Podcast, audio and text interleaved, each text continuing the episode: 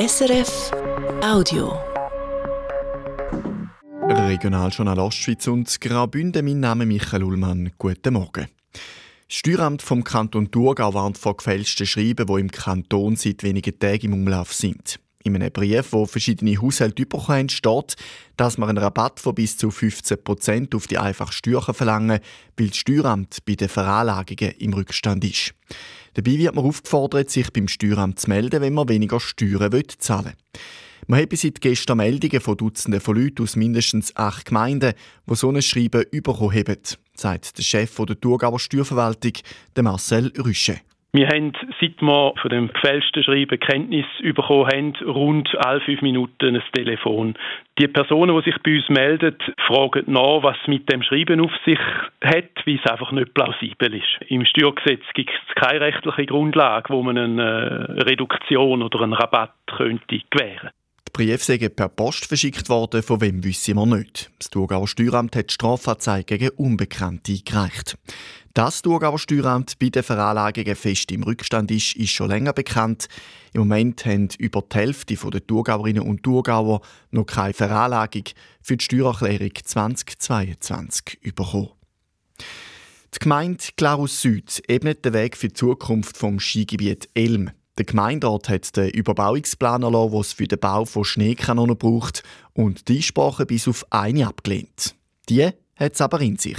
Martina Brassel. Seit 2016 wollen die Sportbahnen Elm ihre Pisten zusätzlich beschneien. Der Kanton und Standortgemeinde Glarus Süd haben dafür über 10 Millionen Franken bewilligt.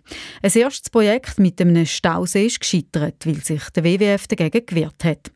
Die Sportbahnen Elm haben das Projekt mit dem Namen Futuro weiterentwickelt. Geplant sind aktuell 150 zusätzliche Schächte zum weitere 110 bis 130 Schneekanonen anschliessen. Dafür braucht es vier Pumpstationen. Auch dagegen haben sich die Umweltverbände gewehrt. Das Verwaltungsgericht vom Kanton Glarus hat darauf festgehalten, dass es für das Projekt einen Sondernutzungsplan braucht. Die Gemeinde Glarus Süd hat sich jetzt mit dem Überbauungsplan befasst und auch die Einsprachen behandelt, die eingegangen sind. Die Gemeinde hat alle Einsprachen abgewiesen, bis auf eine in einem Punkt.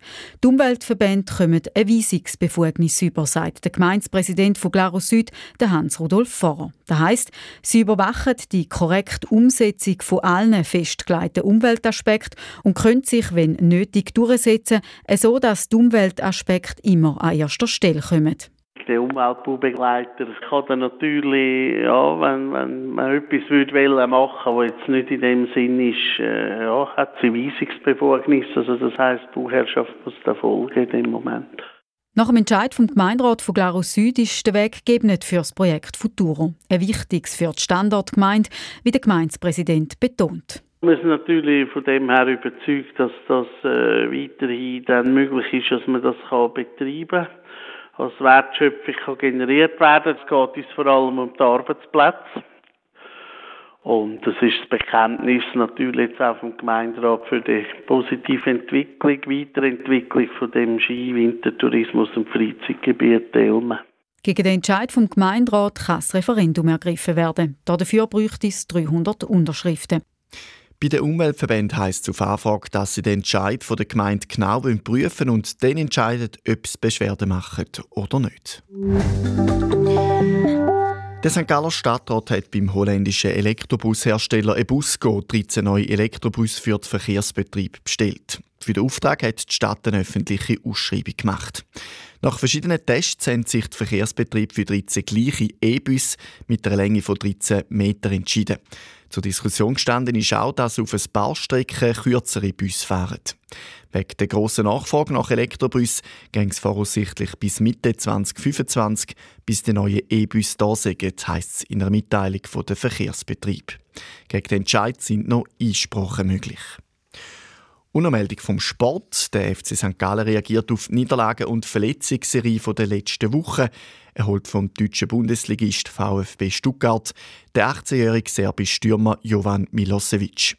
Vorläufig mal leihweise bis im Sommer teilt der Club mit. Noch das Wetter. Am Vormittag ist es meistens noch bewölkt.